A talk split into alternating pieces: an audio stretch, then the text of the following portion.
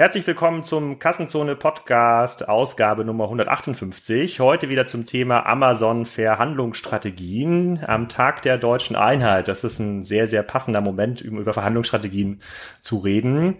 Ähm, wieder mit äh, Markus Voss, der war auch schon in der ersten Ausgabe dabei. Ähm, Markus, für diejenigen, die die nicht hören konnten, die erste Ausgabe, sag doch mal ganz kurz, wer du bist und was du machst. Ja, gerne, Alex. Ähm, mein Name ist Markus Vost. Ich bin ähm, Gründer und Managing Partner bei Fostek Company. Wir sind eine Strategieberatung für Digitalisierung und E-Commerce und unterstützen ähm, vorwiegend Markenhersteller, aber auch Händler ähm, äh, im Kontext ähm, Amazon-Strategie, ähm, dort das maximale Potenzial auszuschöpfen und ähm, die Risiken weitestgehend ähm, zu minimieren.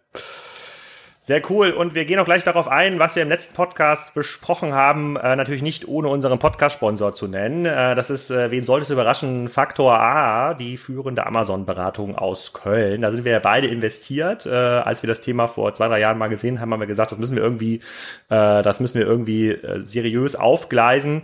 Du bist ja da operativ drin. Ähm, ich habe auf deinem Max du gesehen, dass sie da einen ordentlichen Stand hatten und auch viel Traffic war. Hat sich da irgendwas getan in den letzten Monaten? Ist da mehr, Nachfrage im Markt äh, aufgekommen? Ähm, Gibt es dort mehr Dienstleister, die dort aktiv sind? Das war ja zum ersten Mal, dass auf der Demexco überhaupt was zum Thema ähm, Amazon-Optimierung, Amazon äh, Marketplace als Media ähm, ähm überhaupt gehandelt wurde. Wie, wie nimmst du das wahr?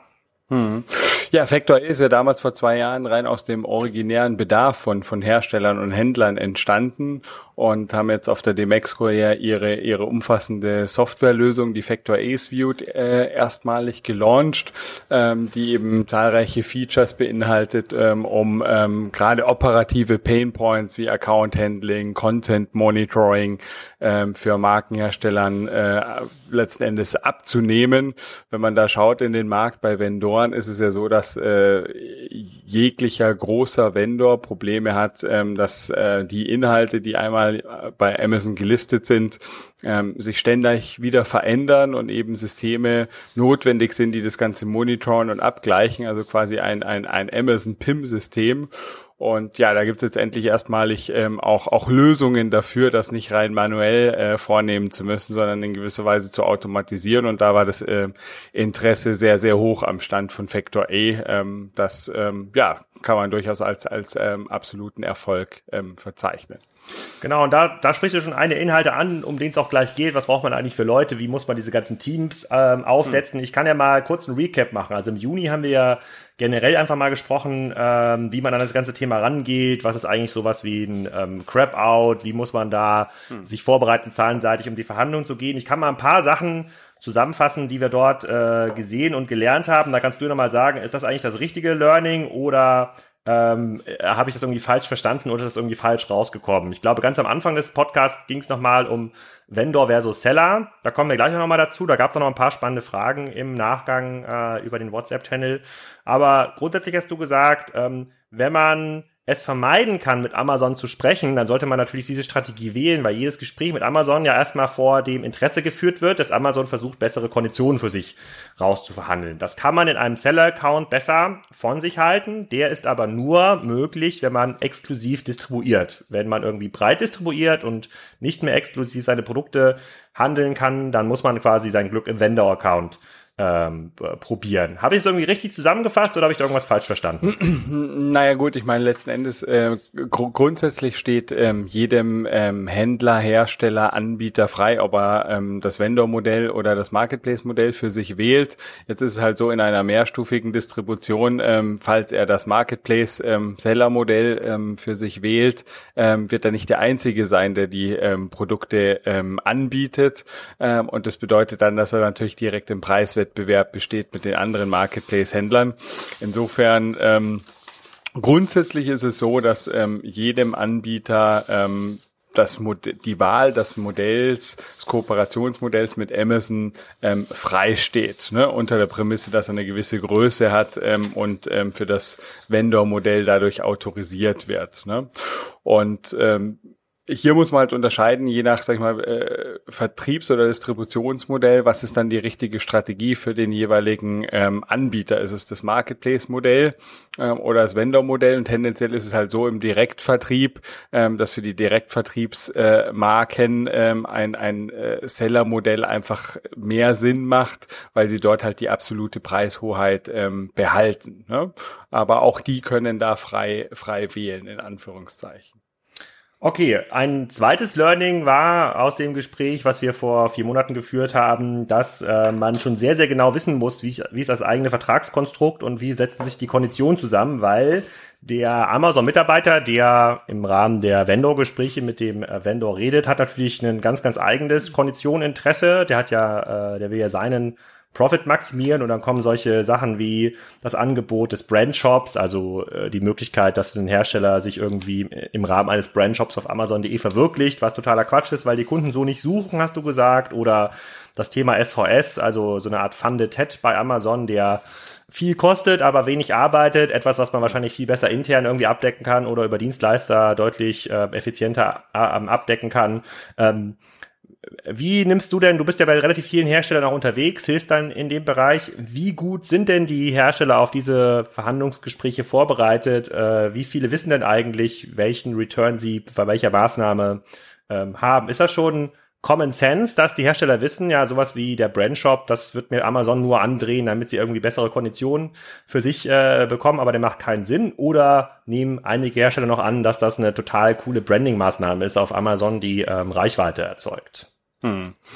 Naja, also die, die, die Hersteller, die mit Amazon schon, schon eine längere Historie haben, also schon ein paar Jahre zusammenarbeiten, ähm, die ähm, stellen dann in der Regel schon auch selbst fest, dass der Brandshop keinen Impact auf den Umsatz hat. Ne? Ähm, diejenigen, die sich damit äh, im Vorfeld auseinandersetzen, ähm, auch, auch eine Amazon-Strategie erarbeiten, die haben das natürlich alles auf dem Zettel im Vorfeld. Ähm, andere ähm, lernen dann Hand aus der Erfahrung und stellen das dann irgendwann im Zeitablauf fest. Schwierig wird es natürlich natürlich immer, wir haben halt im Vendor-Modell immer die Situation, dass wir Konditionsverhandlungen haben und dort halt natürlich auch mal getroffene Maßnahmen, also Marketingmaßnahmen sind ja am Ende des Tages auch immer eine Kondition ähm, und es ist halt grundsätzlich immer schwer, davon loszukommen wieder. Ne? Und das ist halt der fundamentale Unterschied zu dem Seller-Modell. Ähm, dort hat man standardisierte Konditionen, keinerlei Vertragsverhandlungen. Ne? Also wenn wir über Vertragsverhandlungen sprechen, sind wir immer implizit im, im Vendor-Modell unterwegs. Aber ähm, glücklicherweise muss man sagen, dass jetzt schon die letzten, wenn ich die letzten sechs, acht Monate zurückblicke, sich mehr und mehr Hersteller mit dem Thema intensiv auseinandersetzen, ja, wohl aufgrund leidvoller Erfahrungen oder auch letzten Endes dem, dem massiven Wachstumspotenzial, das dahinter steht und sich halt tiefgründiger mit Amazon beschäftigen und deren Eigenheiten. Das stellt man schon fest, dass das Thema mittlerweile angekommen ist. Okay, und ähm, dann ist aber eine Frage, die mir relativ häufig begegnet auf Konferenzen, ähm, aber auch erst in der WhatsApp-Gruppe vor äh, zwei Tagen, ob man diese beiden Formate nicht irgendwie mischen kann, wenn, wenn man einmal diesen Vendor-Modell drin ist und Amazon anfängt, in die Konditionenverhandlungen einzusteigen und immer bessere äh, sozusagen Discounts eigentlich für sich verhandelt, ähm, dann mag der ein oder andere geneigt sein, parallel noch einen Seller-Account zu betreiben, also Marktplatzmodell zu, äh, zu verkaufen, um dann ein bisschen mehr Verhandlungsmasse gegenüber Amazon zu haben. Ist das eigentlich erlaubt? Also kann man quasi verschiedene Formen dieser Verträge äh, unter einer Entität äh, laufen lassen oder unterbindet Amazon das? Hm. Also hier, das ist eine gute Frage. Ähm, das ist äh, in der Tat ein bisschen schwierig. Also grundsätzlich ist es so, wenn man originär im Seller-Modell ähm, gestartet hat, ähm, dann und, und, und ein Vendor-Manager zieht ähm, einen Lieferanten in das Vendor-Modell, also bietet ihm das aktiv an, macht ihm das schmackhaft zu wechseln, ähm, dann äh, bieten die häufig auch an, dass sie parallel ihren Seller-Account behalten dürfen ne? und haben dann sozusagen äh, beide Optionen offen. Was sich schwieriger gestaltet in der Praxis ähm, ist ähm, von einem Vendor-Modell in ein Seller-Modell zu wechseln oder, sage ich mal, dieses parallel betreiben zu wollen, ähm, weil ähm, da Amazon, ähm, was wir immer wieder feststellen, doch ähm, auch ähm, Steine in den Weg legt ne? und auch den Marken aktiv mitteilt, ähm, auf der Tonspur wohlgemerkt, weil ich denke, das ist kartellrechtlich auch schwierig, ähm, einem, einem Teilnehmer, der alle Grundvoraussetzungen erfüllt, das Marketplace-Modell zu verbieten. Aber ähm, da, das, das wird schon nicht gerne gesehen von der Amazon-Seite, dass ein Vendor in ein, in ein Seller-Modell ähm, wechselt ähm, von dieser Richtung. Und da ist natürlich am Ende des Tages dann auch immer die Frage, wie nachhaltig ist es. Ne? Man wird ja, wenn es eine Account-Sperrung im Seller-Modell beschäftigt man sich natürlich auch mit dem Thema Account-Sperrungen, ähm, aus welchen Gründen dann letzten Endes auch immer, wenn ein Amazon das auf dem Radar hat, ähm, dann gibt es natürlich mannigfaltige Gründe, auch den Account zu sperren. Ähm, und diese Gründe teilt Amazon ja auch nicht ähm, dem jeweiligen Seller mit, sondern sperrt den Account dann auch aus, aus gewissen Gründen. Ähm, und ähm, da, da, das ist schwierig. Ne? Was sich in dem Kontext aber mehr und mehr etabliert, eben sind sogenannte Broker-Modelle, also es sind dann Kommiss Kommissionäre oder Kommissionsagenten, ähm, die ähm, entsprechend auf, nah, auf, auf eigenem Namen, auf eigene Rechnung ähm, ein steuerbarer Dienstleister für den Hersteller, Händler eben sind und ähm, die ein, die dann ihren Seller-Account bereitstellen, den, den die Marke der Hersteller dann nutzen kann, selber die Preise auch für, und, und Sortiment eben eben festlegen kann. Ähm, und das, sage ich mal, ist so eine so eine Variante, die die man da wählen kann. Man muss ja aber bedenken, für viele Markenhersteller ist es halt auch ein Problem, einen Seller-Account zu nutzen, weil sie damit halt auf die gleiche Handelsstufe gehen, eben wie ihre Händler auch. Ähm, und das führt halt im Punkto Kanalkonflikte ähm, dann an manchen Stellen eben zu Problemen. Aber du hattest ja, du hattest ja im letzten Podcast ja auch schon äh, zwei, drei Anbieter genannt, die so eine Art Broker-Modell ähm, machen und, und, und fahren. Ist es dann nicht die Gefahr, dass Amazon die dann sperrt, diese Broker, und sagt so, nee, nee, nee, so, so jetzt nicht. Ich möchte jetzt auch nicht, dass, äh, dass mir hinterrücks hier äh, diese Konditionen in den Marktplatz gedruckt werden. Ich möchte mhm. das schon selber kontrollieren. Hm. Gut, ich meine, grundsätzlich, sage ich mal, ist so, so, so, so ein Broker ja auch ein Seller wie jeder andere, nur dass er halt selber über keine physische Ware verfügt. Ähm, klar, ich meine, auch die sind nicht vor Accountsperrungen gefeit. Ne? In der Regel haben die mehr als einen Seller-Account parallel in Betrieb, so ich da das Risiko jetzt nicht unbedingt viel höher sehen würde als bei, bei, bei anderen Sellern auch, sofern die operativen KPIs da eingehalten werden. Ne? Aber klar, vom Grundsatz her besteht ähm, immer in der Zusammenarbeit in einem Seller-Modell immer das latente Risiko einer Accountsperrung. Ne? Also braucht man auch schon mehrere Broker, mit denen man als Vendor vielleicht zusammenarbeitet, im Zweifel. Ja, es kommt natürlich immer ein bisschen auf die Größe dann drauf an. Ne? Das, das Thema ähm, ähm, Broker ist eigentlich was, was man relativ schnell dazwischen schalten kann, aufschalten kann, ähm, wo ja, wo sich relativ risikolos, da die ja variabel vergütet werden, ähm, aufsetzen lässt. Wo aber auch ein Thema ist, wo jetzt, sag ich mal, da gibt es vereinzelt Anbieter, die das machen, ähm, aber jetzt auch noch, sag ich mal, so die, die, die, die, die breite, breite Masse oder die, die Größe dieser Anbieter, die, die so eine Serviceleistung anbieten, wie wir es jetzt beispielsweise bei einem Factor E haben, ähm, haben wir in dem Bereich noch nicht, ne? weil es ähm, da noch ganz am Anfang steht. Okay, aber dann kommen wir noch mal, du hast, sagst ja schon, so Amazon kann im Zweifel mal so einen Seller-Account sperren, das ist ja schon, ähm, hm. das ist ja quasi die letzte, die letzte Instanz. Äh, du hattest auf der K5-Konferenz ähm, in deiner Präsentation auch über andere Sanktionsmöglichkeiten ähm, gesprochen, die ähm, Amazon dort ähm, anbietet, nenne ich es mal. und äh, ich zeige das mal ganz kurz. Ich versuche mal meinen Bildschirm zu teilen. Ich hoffe, den, äh, den siehst du jetzt, den Bildschirm. Ja. Ähm, genau, du hattest das, das ist das quasi deine Präsentation und äh, dort hast du dieses Beispiel, das ist ja auch ein Beispiel, äh, was du ja auch live, äh, live miterlebt hast, äh, auch mal gezeigt und gesehen. Und da geht es um Metabo. Metabo äh, hat da zu dem Zeitpunkt wahrscheinlich kein besonders gutes Verhältnis zu Amazon. Da gab es diese Einblendung eines Banners über äh, dem Einzelartikel und der Banner sagt an, ähnliche Produkte mit besseren Kundenbewertungen von anderen Herstellern. Ja, in diesem Falle äh, wird hier, werden hier Bosch und Makita als alternative Hersteller an, äh, angeboten. Aber genauso kann es andersrum laufen, wenn Bosch sich nicht partnerschaftlich verhält aus Amazon Sicht, dann äh, kann da auch Makita mal empfohlen werden. Aber mhm. du sagst ja, das ist ja nur der Anfang. Es gibt ja noch deutlich ähm, härtere Abstrafungen und zwar ein Beispiel hast du auch genannt, das wäre sowas wie Geräte, die nur für Prime-Mitglieder zu kaufen sind. Ähm, ich hatte ursprünglich mal gedacht, ich habe das öfter mal gesehen schon in äh, meinem Einkaufsverhalten bei Amazon. Das wäre eine besondere Kooperation zwischen dem Hersteller und Amazon, weil man ja dort nur den Prime-Mitgliedern ist es ja auch letzten ja, Endes. Ja, genau, äh, den, nur den nur den Prime-Mitgliedern was zur Verfügung stellt. Aber du hattest das mal ähm, statistisch dann auch aufbereitet äh, und gesagt, das sind hier mögliche Sanktionen seitens Amazon äh, und das sind auch die Umsatzverluste damit, die damit einhergehen. Ähm, das ist natürlich schon gewaltig, ja, wenn wir von Umsatzverlusten zwischen 10 bis 40 Prozent äh, ähm, reden und da geht es ja auch um relativ hohe Mengen, ähm, die da äh, die darüber, die darüber gehen. Ähm, kann man das irgendwie managen? Also deutet sich das irgendwie an oder passiert das, passiert das einfach äh, zu einem bestimmten Zeitpunkt und äh, dann muss man damit um, dann muss man damit umgehen? Mhm. Also, also hier sprechen wir ja grundsätzlich alles über, über Vendor-Sanktionsmaßnahmen ja. und ähm, das ist dann in der Regel schon so, oder was heißt in der Regel, ist es immer so, dass es im Vorfeld angekündigt wird, ne? Weil der Hersteller hat natürlich die Möglichkeit, ähm, diese Sanktionen zu vermeiden, indem dass er einfach bessere Preise anbietet. Ne? Ähm, diese, diese Sanktionsmaßnahmen resultieren daraus, weil der Deckungsbeitrag für die Artikel oder für die Produktgruppe nicht groß genug ist und somit versucht eben Amazon den Traffic auf andere Artikel zu routen. Das sind ja alles letzten Endes ähm, Maßnahmen, um die Sichtbarkeit zu reduzieren. Ne? in, welcher, in welcher Form wird es angekündigt? Also wenn ich jetzt sowas wie äh, nehmen wir mal das Prime-Only-Thema, ne? Das ist ja schon eine sehr, sehr harte Sanktion. Ähm, kriegt man dann eine E-Mail, einen Anruf vom, äh, vom entsprechenden Vendor-Manager und er sagt, hier pass mal auf, wenn der Artikel, wenn wir da nicht eine bessere Kondition bekommen, dann bieten wir jetzt nur noch Prime-Kunden an? Hm. Also hier ist es in der Regel schon so, dass, dass, dass der Hersteller ähm, ähm, dort auch einen Termin vor Ort ähm, entsprechend bekommt, wo ihm die ganzen Sanktionsmaßnahmen erstmal proaktiv mitgeteilt werden, mit denen mhm. er dann startet ähm, und ähm, der Hersteller dann nochmal die Möglichkeit hat, konditionell auch entgegenzukommen, um diese zu vermeiden. Also da gibt's dann eine ganze äh, Präsentation mit Abstrafungsmaßnahmen. Ne? Und ähm, Amazon hat ja hier auch letzten Endes immer immer der, der, das, das Credo, ähm, äh, das kundenorientierteste Unternehmen zu sein. Deswegen tun sie sich ja schwer, dann Artikel komplett rauszunehmen für ihre Prime-Kunden.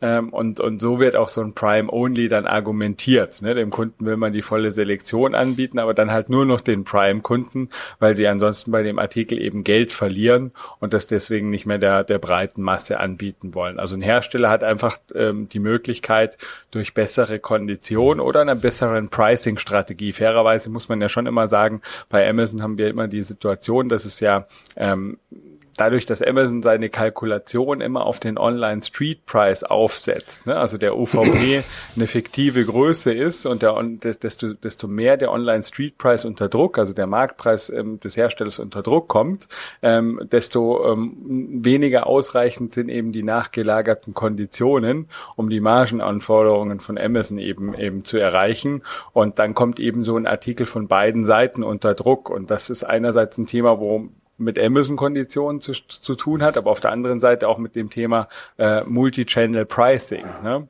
Und, ähm, und, und da sind manchmal dann Hersteller da einfach die, die, die, ähm, die, die international, also die, die dann in Europa unterschiedliche Abgabepreise haben, ähm, die ähm, äh, omnipräsent distribuiert sind über mehrstufige Kanäle, sei es jetzt ein Großhandel, sei es dann aber verschiedene, verschiedene Handelsformate, ähm, dann einfach die Problematik haben, dass ihr Marktpreis sehr stark unter Druck kommt und dann einfach die nachgelagerten Amazon-Konditionen nicht mehr ausreichen, um diese Profitabilität auf der Amazon-Seite eben, eben zu bewerkstelligen. Weil Amazon zieht halt zwingend den Marktpreis immer mit. Ne? Also bei so einem bei so einem Prime-Only-Artikel sieht man auch, das sind dann, das sind ja, das sind ja Artikel, die ein hohes Absatzvolumen haben, ne? Und deswegen auch im Price Monitoring bei Amazon mit Third-Party-Plattformen sind.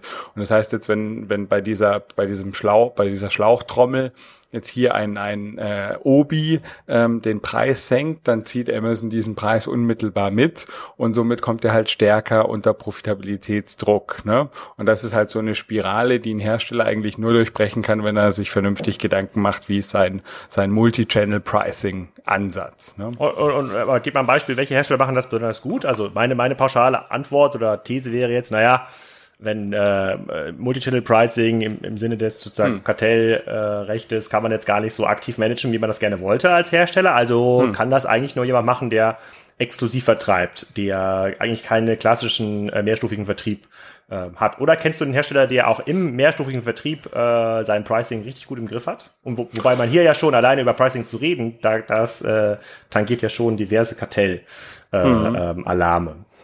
Ja gut, ich meine, es muss natürlich ein, ein kartellrechtlich legales Pricing-Modell sein. Und kartellrechtlich legal ist es halt immer dann, äh, wenn man keine Handelsstufen diskriminiert. Also das heißt, äh, natürlich muss ein Online-Händler ähm, gegenüber einem Offline-Händler oder auch einer hybriden Form ähm, die gleichen Möglichkeiten haben, ähm, auf äh, Erlösschmälerungen eben zu kommen. Es darf kein Kanal diskriminiert werden, aber einem Hersteller steht es natürlich schon frei, ähm, ob er jetzt innerhalb Europa seine Preise harmonisiert, ob die Korridore, die ja zwischen äh, Online-Händler, zwischen stationären Händlern und hybriden Formen, ob die die gleichen sind, ne?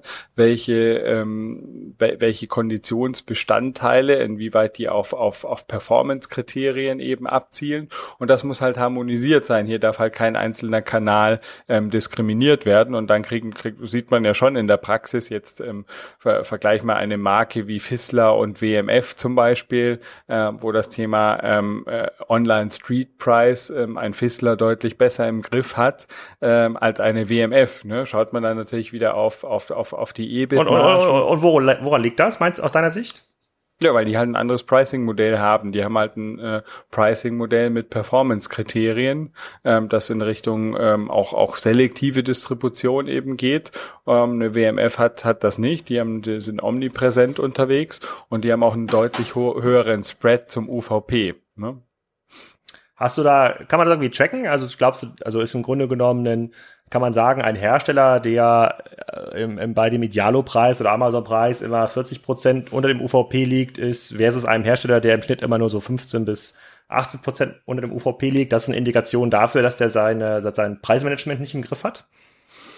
Ja, gut, ich meine, jetzt muss man natürlich immer, immer äh, da, da noch unterscheiden. Es gibt ja durchaus auch Hersteller, die den UVP ja, äh, durchaus weit weg von dem Marktpreis ähm, setzen, bewusst, um da einfach, sag ich mal, einen suggerierten äh, Bargain-Effekt dann, dann, dann zu haben. Ne? Aber grundsätzlich klar kann man, kann man das genauso tracken, ähm, dass man einfach den UVP-Spread misst ähm, über, über Preismonitoring-Tools und kann, kann schon auch, wenn man jetzt mal diesen Fissler WMF-Vergleich zum Beispiel anschaut oder sich im Elektrowerkzeugbereich kann man zum Beispiel eine Marke Marke Makita, die auch so omnipräsent distribuiert ist, auch wie eine WMF, ähm, vergleichen mit Marken wie Metabo oder Festool, die deutlich preisstabiler sind. Ähm, das, das, ähm, das, da kann man schon Rückschlüsse auch über deren Distributionsmodelle, ähm, Konditionsmodelle dann auch, auch, auch, auch schließen. Ne? Und am Ende des Tages ist ja immer die Frage, ähm, welche, welche Deckungsbeiträge erzielt der Hersteller in dem Kontext ne? und wie wichtig ist ihm die Preiserosion ähm, im, im Handel. Natürlich das Ganze immer unter einem kartellrechtlich legalen ähm, Mantel, was immer eine Herausforderung in dem Kontext natürlich ist, was man sauber lösen muss. Okay, wie würdest du denn, wenn wir jetzt über das Thema Sanktionsstrategie, äh, ist vielleicht ein bisschen zu weit hergeholt, aber über das Thema Sanktionsmaßnahmen reden, was ist denn deine Empfehlung, wenn du da mit Herstellern in Kontakt kommst, die sagen, Herr Vost, Herr Vost, wir wurden hier angeschrieben, angerufen von Amazon, die wollen das jetzt nur noch Prime-Kunden anbieten. Was, was, soll, was sollen wir tun? Gibt es da irgendwie, äh, muss man dann alle, alle aufschrecken im Unternehmen oder kommt man dort mit kleinen Anpassungen kriegt man das irgendwie wieder eingefangen, bevor man das dort auf die Eskalation hinauslaufen lässt. Hm.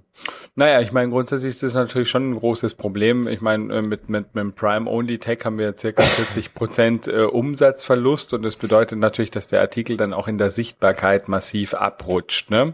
und somit sich Marktanteile dann mittelfristig verschieben, weil wir wissen ja, dass ähm, Bestseller in den Kategorien teilweise den 40-fachen ähm, Sale äh, machen versus den Nummer 5, Nummer 6 Artikel. Ne? Also es gibt da exponentielle Zusammenhänge, keine linearen. Und insofern, sage ich mal, ist da äh, immer, immer eine Reaktion, eine unmittelbare Reaktion ähm, wichtig. Ne? Ob es jetzt natürlich Sinn macht, äh, Amazon im, im, im Pricing entgegenzukommen, um dann, sage ich mal, temporär diese Situation zu lösen, oder ob man nicht besser sich die Root Cause der ganzen Sache anschaut. Also erstmal anschaut, warum ist der Artikel unter Preisdruck, wie sie sehen meine Konditionsmodelle äh, entsprechend aus, inwieweit weit. Häufig ist einfach ja die Situation, auch die ich meine, Amazon source den Artikel dort, wo, wo, wo am günstigsten ist. Und selbst wenn eine Marke, ein Vendor als, als, als Vendor mit Amazon zusammenarbeitet, ist die Marke in der Regel nicht der einzige Hersteller der äh, oder der einzige Anbieter, der diesen Artikel an Amazon liefert. Ne? Es gibt dann zahlreiche andere wie Großhändler und das ist halt häufig in der Praxis auch ein Problem, dass Großhändler teilweise Amazon mit besseren Konditionen beliefern können als Markenhersteller aufgrund des, des Konditionsmodells des Herstellers. Ne?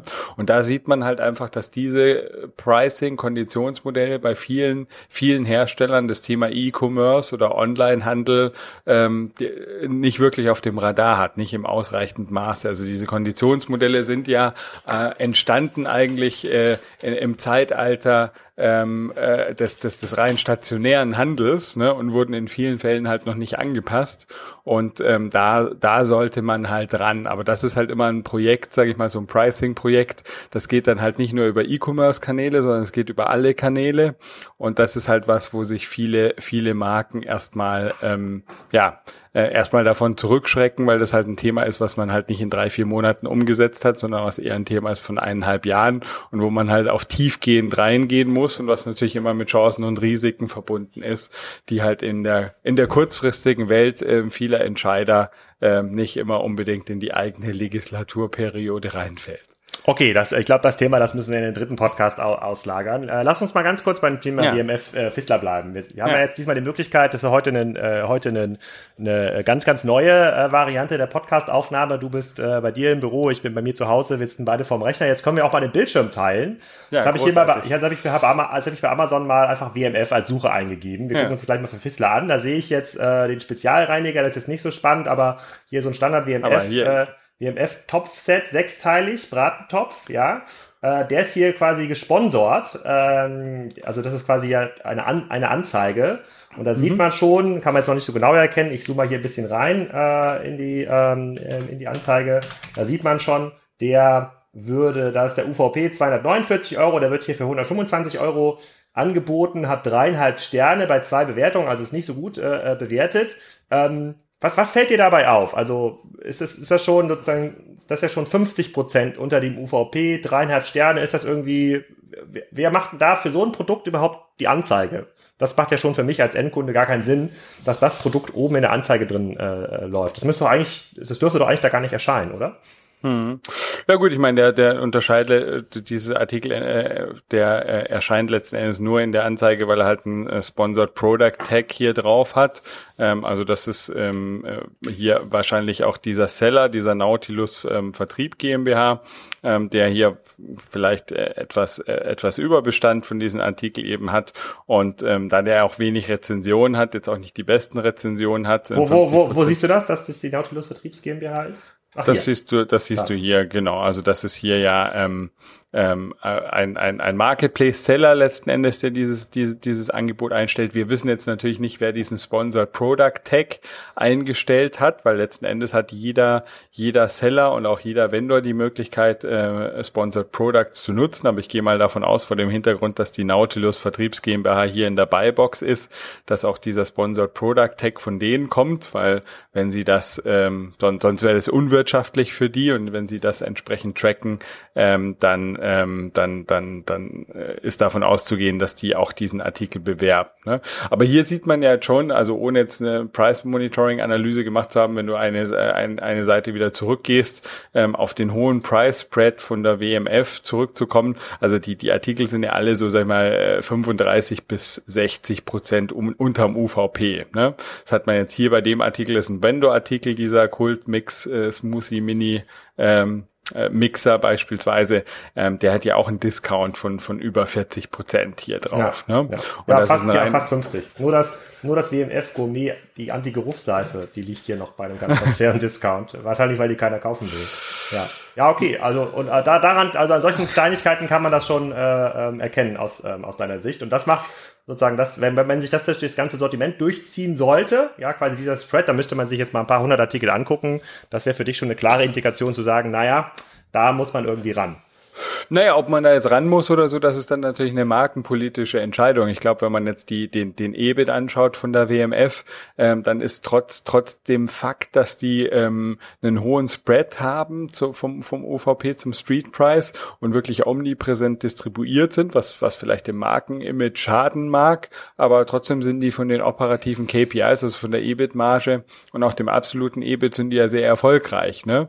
Und das sieht man ja auch, sage ich mal, bei einem Makita beispielsweise beispielsweise, der wirtschaftlich auch sehr erfolgreich ist mit dieser Strategie, der bewusst Preiserosionen zulässt. Ne?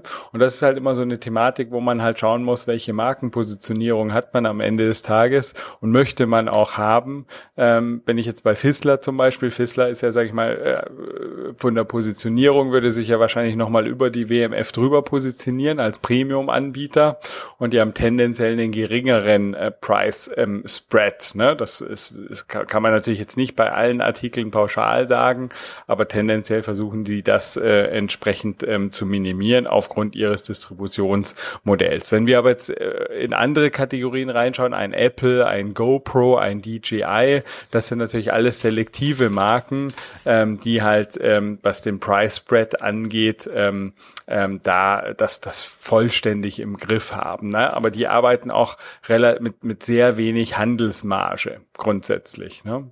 Hm, okay. Gut, also, aber dann würdest du ja, also ich versuche das hier mal so ein bisschen zusammenzufassen oder zu da einen, äh, da einen Deckel drauf zu machen. Ähm, da würdest du ja schon sagen, dass man, dass es quasi keine, keine einmalige Entscheidung ist, Vendor versus Seller, sondern das immer so ein bisschen abhängt, was ist eigentlich das Ziel meiner Marke und auch meiner Distributionsstrategie, ist auch davon abhängt, wie, ich, wie ist eigentlich meine historische Distributions- äh, Strate äh, Strategie, ähm, aber es trotzdem schon ein Zeichen sein kann, wenn man so einen krassen UVP-Spread hat, äh, dass da die Marke zumindest distributionsseitig ein, äh, Problem hat und fairerweise, äh, das ist ja kein langfristiges Modell. Ja, also die Kunden sind ja nicht doof, ne? die lassen sich ja nicht, äh, die, irgendwann wissen die Kunden, dass man für ein fünf, fünf Töpfe Kochset vom WMF halt maximal 80 Euro bezahlt und nicht äh, 480 Euro, wie das mal vielleicht irgendwo im Schaufenster beim K-Stand äh, stand. Und äh, da muss sich die Marke ja schon ein bisschen drauf einlassen. Ich glaube, bei WMF als Private Equity geführte Market, die haben natürlich andere, ähm, auch kurzfristigere Ziele als da einen, ähm, einen Fissler. Ähm, aber es ist auf jeden Fall schon mal spannend zu verfolgen, was da, ähm, was da, was da möglich ist. Ähm, gibt es Absolut. denn auf der, gibt es auf der Seller-Seite denn noch andere Sanktionen, ähm, abgesehen von der Accountsperrung?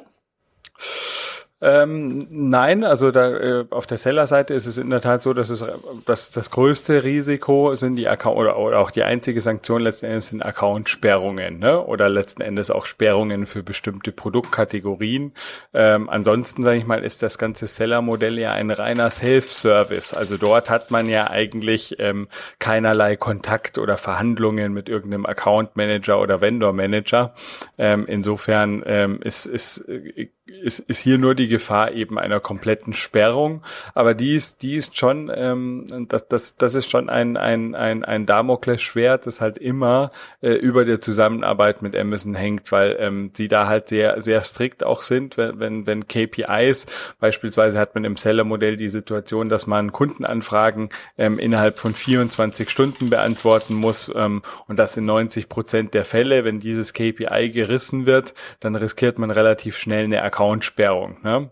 Und eine Accountsperrung bedeutet halt immer, ähm, das ist ein, ein, ein, ein Lifetime-Ban ne? dieser, dieser ähm, Firma oder auch der wirtschaftlich Berechtigten dieser Firma.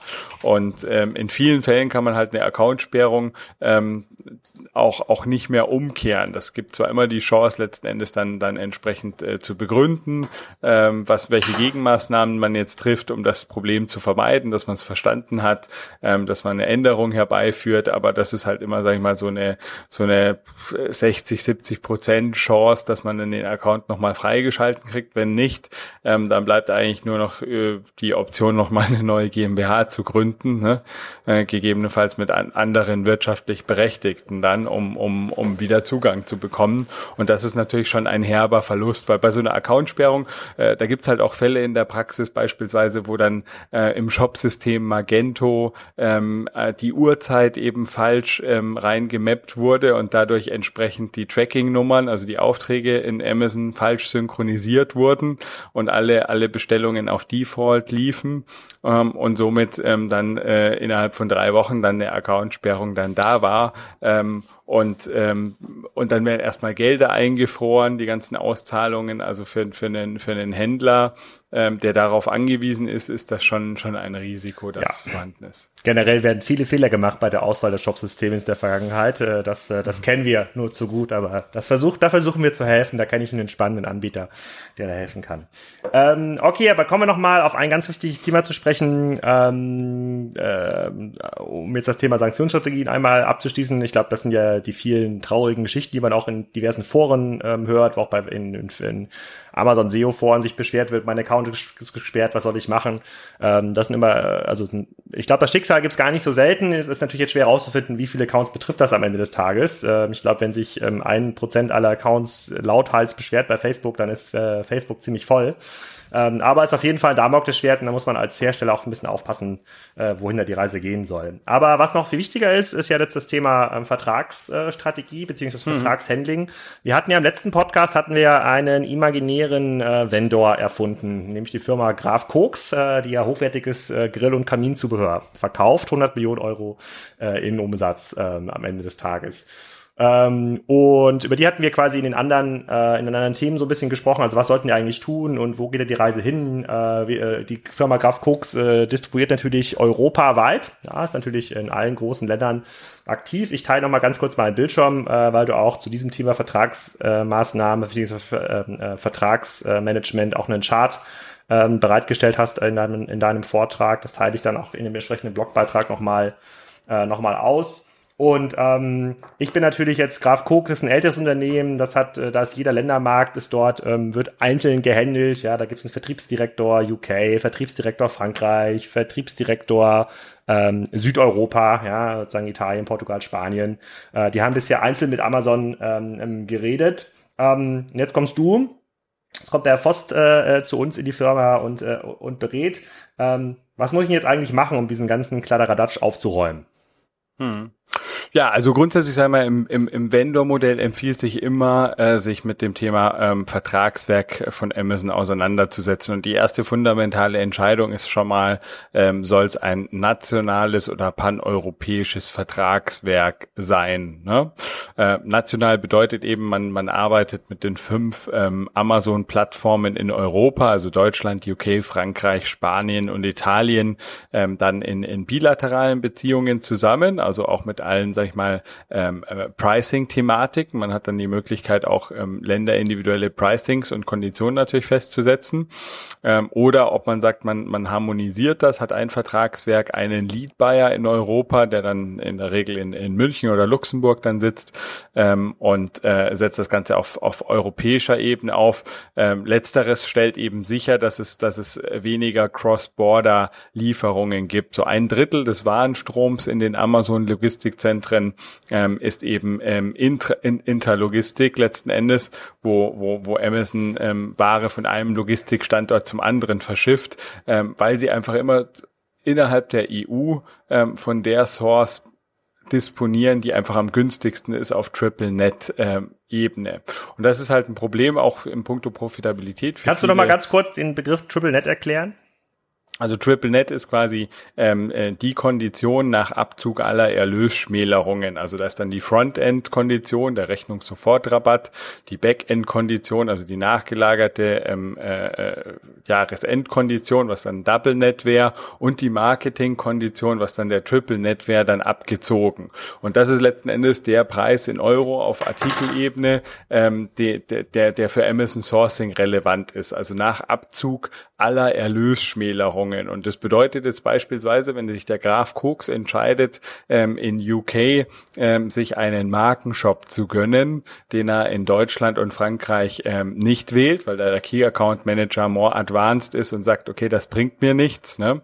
ähm, dann hat er eben das Problem, dass dieser Markenshop ähm, drei, vier Prozent oder gar 150.000 Euro ähm, dann, dann kostet äh, pro Jahr und letzten Endes den Triple Net Preis reduziert. wird. Ne?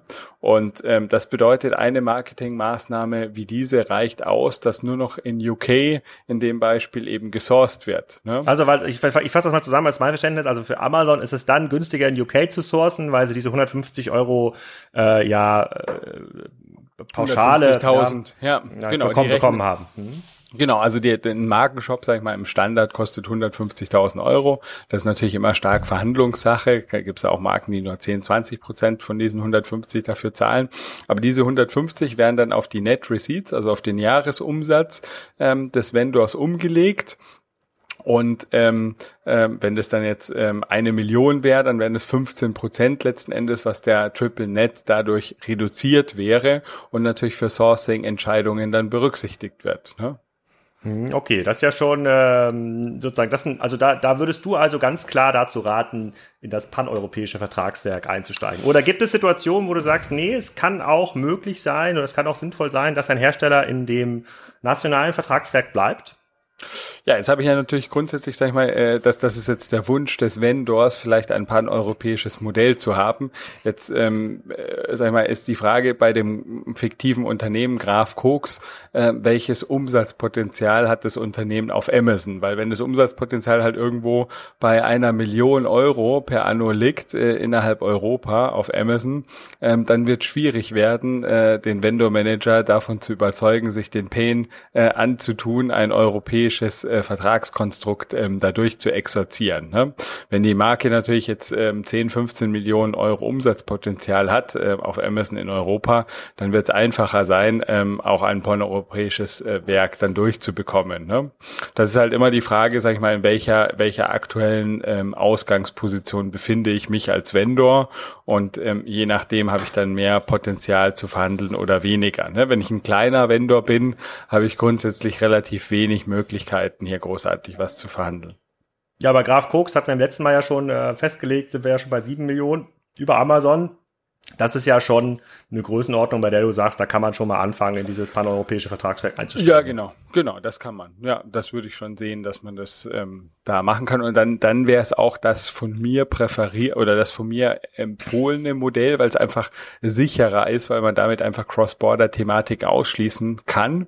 Allerdings ähm, gehört dann natürlich in der Konsequenz auch dazu, dass man Amazon als, also im Unternehmen bei Graf Koks als Global Account betreut. Ne? Hm. Und ähm, dann hat man Global Account Management, ähm, das Amazon auf europäischer Ebene ähm, betreut und in der letzten Konsequenz macht es auch Sinn, dann Amazon auf europäischer Ebene zu zu ähm, äh, entsprechend äh, budgetieren und zu planen. Ne? Ja. Und das ist halt so ein Schritt, den muss man im Unternehmen dann gehen. Und da gibt's ja dann, wie du auch kennst aus deiner Erfahrung, ähm, häufig auch Gründe, ähm, äh, warum, warum das dann nicht gemacht wird, ne? die dann mit Bonifizierungen der einzelnen Vertriebsmitarbeiter ähm, zusammenhängen, aber halt auch mit Matrix-Organisation etc., wo dann so sowas wieder erschweren. Ne? Ja, das, das stimmt quasi. Ich glaube, die Strategie ist dann doch irgendwann relativ klar, die Umsetzung Umsetzung ist dann, äh, kann Jahre dauern und bis dahin, wer weiß, wo Amazon dann schon ist. Und sag mal so, diese Vertragswerke, also das ist auch mal auf deiner Folie, hattest du es ja aufgeschrieben, mal die allgemeinen Einkaufsbedingungen, das Vendor Manual, das Backend Term Sheet. Mit wie viel Seiten Papier muss man sich da rumschlagen, wenn man das wirklich professionell angeht? Hm. Naja, also äh, es gibt dieses die die allgemeinen Einkaufsbedingungen, ähm, die die AEBs von Amazon, die ähm, ja, haben haben so 14, 15 Seiten ähm, und ähm, die die sind in dem Kontext eben wichtig, weil dort gibt es eigentlich am meisten Anpassungen zu machen. Ähm, was umfangreicher nochmal von den Unterlagen her ist, ähm, sind ähm, äh, ist das das sogenannte Vendor Manual. Ähm, das besteht inzwischen aus neun Dokumenten. Das sind quasi die Anliefervorschriften von Amazon. Ähm, das war in der Vergangenheit, konnte man das als Richtlinien sehen, also wie man es machen soll, aber sie hatten da keine, keine Sanktionsmaßnahmen dann drinnen. Und inzwischen gibt es eben die, die viel geliebten Chargebacks oder Penalty-Zahlungen von Amazon, wo, wo es einfach Strafzahlungen gibt für Verstöße gegen diese Richtlinien. Ne? Und da haben wir auch teilweise Mandanten, die im Monat einen sechsstelligen Betrag an Strafzahlungen an Amazon ähm, ähm, überweisen. Insofern ist das natürlich eine wichtige, wichtige ähm, Komponente, ähm, wo man sich mit beschäftigen soll. Wie geht man primär mit Strafzahlungen entsprechend um? Ne? Weil das kann sich, ähm, das ist ein Thema, was in den letzten Jahren massiv ausgeweitet wurde. Ähm, und ähm, da muss man definitiv eine, eine, eine Vorkehrung treffen. Ja, sehr spannend. Es gibt noch so zwei Themen, die können wir jetzt nicht mehr in aller, aller Gänze besprechen, weil wir nähern uns schon der, der Schallgrenze für den, äh, für den Podcast. Das werden Amazon B2B und Food. Food klammern vielleicht an dieser Stelle mal aus, weil das sehr speziell noch ist und das ganz, ganz, ganz, ganz wichtige neue Cases gibt. Vielleicht nochmal Amazon B2B. Ähm, das hat, glaube ich, in diesem Jahr so richtig angefangen. Ähm, mhm. Das hat auch viele Händler jetzt getroffen. Da gibt es quasi ein eigenes Einkaufsprogramm. Ähm, hat sich da vieles professionalisiert auf Amazon-Seite? Was erlebst du da? Du hast ja auch mit vielen B2B-Herstellern zu tun. Ja, also insgesamt muss man sagen, ich meine, Amazon ist jetzt am 6. Dezember letzten Jahres ähm, damit live gegangen. Ähm, funktional hat sich da jetzt auf der Plattform so sichtbar jetzt nicht so, so sehr viel getan. Ähm, was sie inzwischen jetzt nachsteuern, ist ähm, das Thema ähm, B2B-exklusive Sortimente und Preise. Ähm, also Amazon heiert ja massiv auch, auch äh, Einkäufer für den B2B-Bereich, um das Pro Pro Produktportfolio auszubauen ähm, und ähm, hat ja am Anfang einfach die nicht die Möglichkeit gegeben, eben zu unterscheiden, dass ein, ein, ein Hersteller gesagt hat, die, dieses Sortiment ist nur für B2B-Kunden zugänglich. Das gibt's inzwischen schon im Seller-Modell, kann man das entsprechend äh, berücksichtigen. Da gehen wir davon aus, dass das im Vendor-Bereich auch zeitnah nachgezogen wird. Und ich denke, in Summe, sag ich mal, bei den ganzen C-Teile ähm, äh, ist es, ist es äh, eine, eine sehr attraktive äh, Alternative ähm, für die Buy-Side ähm, Amazon zu nutzen, um entsprechend ähm, auch Ausschreibungen darüber zu platzieren, weil ähm, letztendlich ist es ist ja die, der Mechanismus genau der gleiche. Amazon subsumiert unter einer Produktdetailseite eine Vielzahl an, an Anbieter, ne, die sich gegenseitig im Preis unterbieten. Der günstigste steht in der Buybox. Ähm, dadurch kommt ähm, der Artikelpreis äh, auf Marktpreisniveau und ähm, wir haben auf der anderen Seite eben die die ganzen B2B-relevanten Funktionalitäten, angefangen von einer Punch-Out-Schnitt Schnittstelle, wo auch Großkonzerne dann über ihr ERP-System auf, auf, auf, auf das Amazon-Sortiment zugreifen können. Das ist schon ein großer Vorteil. Und auch bei vielen Konzernen auch ähm, in diesem Jahr und ähm, auf der Agenda eben diese, diese Punch-Out-Schnittstelle ähm, mit anzubinden, um dann Amazon für C-Teile Replenishment dann nutzen zu können. Also da meinst du, das geht erst nächstes Jahr so richtig los. Also du meinst, dieses Jahr hat sich so eingeschwungen, ja, sozusagen, die bauen jetzt auf, äh, aber das kommt äh, in, in, in großer Wucht dann eher so zum nächsten Jahr. Genau, in großer Wucht, glaube ich, kommt das in den nächsten Jahren. Ne? Also, äh, weil, weil, sag ich mal, in dem Jahr muss man fairerweise sagen, ist jetzt auch von den Voluminas und so äh, nicht so wirklich viel passiert. Man hat auf der einen Seite ja, äh, sie, sie haben die Funktionalitäten live geschalten, sie, sie gucken, dass das Sortiment sukzessive ergänzt wird, aber es hat ja auch ein, also die B2B-Branche ist ja, was jetzt die, die, die Geschwindigkeit der Digitalisierung angeht, ja relativ langsam haben, wie du auch weißt. Und es dauert ähm, da eben auch seine Zeit, bis die dann entsprechend an, an bis die Großen dann alle mal angebunden sind an einer Plattform wie Amazon. Ähm, das, das, das, das dauert seine Zeit, aber dann diese Replenishment-Prozesse, wenn ich jetzt beispielsweise an, an Artikel ähm, denke, äh, im Bereich ähm, Business Supplies, ja, Schreibwaren, Zubehör etc., wo halt ähm, Modelle wie, wie, wie Staples beispielsweise die Industrie versorgt haben oder auch Geschäftsmodelle wie, wie Schäfer, ähm, SSI, ähm, wie, wie ein, ein, ein Berner, ein Förch und Co. Ähm, das sind natürlich alles Geschäftsmodelle, die halt schon ähm, an der Threat ähm, stehen äh, durch einen Amazon Business, der halt plötzlich dieses Sortiment auf, auf Marktpreisniveau anbieten kann. Und, ähm, und, und spätestens, sag ich mal, wenn der Preisvorteil so groß wird, ähm, werden halt zunehmend auch, auch, auch B2B-Betriebe, sei es Großkonzerne, aber auch kleinere KMUs einfach umschwenken. Ne? Und ähm, wir haben, wir, wir sehen halt, wir haben die gleichen Services als, äh, wir haben ja äh, unseren Account auch auf dem Amazon Business Account umgewandelt und wenn wir irgendwie äh, IT wer, wer ihr? Wer ihr? Bei uns im Office, ähm, bei, okay. bei Fostec äh, sourcen wir auch fast alles außer Lenovo Notebooks. Die ThinkPads gibt's leider noch nicht auf Amazon, die müssen wir woanders bestellen. Aber alles andere sourcen wir eigentlich auch über Amazon, äh, weil es halt auch als B2B-Kunde ähm, du hast halt die Thematik ähm, Retour, Rückgabe, Retouren ähm, als B2B-Kunde, wenn du wenn du einen falschen Switch oder einen falschen ähm, ähm, Router bestellst, dann kannst du den ja nicht mehr so einfach zurückgeben. Ne? Das ist ja nur, sag ich mal, ein schönes Fernabsatzgesetz als B2C-Kunde. Und das ist dann natürlich äh, in dem Kontext blöd. Und Amazon macht aber da bei den B2B-Kunden keinen Unterschied. Ne? Die haben genauso das, die gleiche Liefergeschwindigkeit. Ähm, Prime funktioniert genauso bei Amazon, äh, auf Amazon Business und man hat ein volles Rückgaberecht. Und die Preise sind ganz ehrlich, ähm, absolut wettbewerbsfähig, äh, eher noch günstiger als die, die man von seinem B2B Account Manager als, als Geschäftskunde angeboten bekommt. Und das ist halt schon, schon ein Vorteil. Und ich denke halt, das wird auch im Handwerk ähm, früher oder später ankommen. Plus, dass Amazon ja uns auch jetzt ähm, ohne großartige Prüfung, als wir im, im, im Januar den Account umgewandelt haben, äh, unseren B2C oder unseren Amazon Account in den Amazon Business Account, haben wir eine Kreditlinie von 15.000 Euro bekommen. Das bekommt fast jeder dort, also ohne großartige Prüfung. Und ich kann mir halt schon vorstellen, für verschiedene äh, Betriebe, gerade im Handwerk, ähm, ist das nicht unattraktiv. Ne? Ja, ich glaube, das ist ja auch das Thema. Ähm, Lennart Paul hatte ja aufgrund des großen B2B-Zuspruchs auf dem äh, Digital Commerce Day in Hamburg hat er ja noch mal jetzt eine weitere Veranstaltung ins Leben gerufen.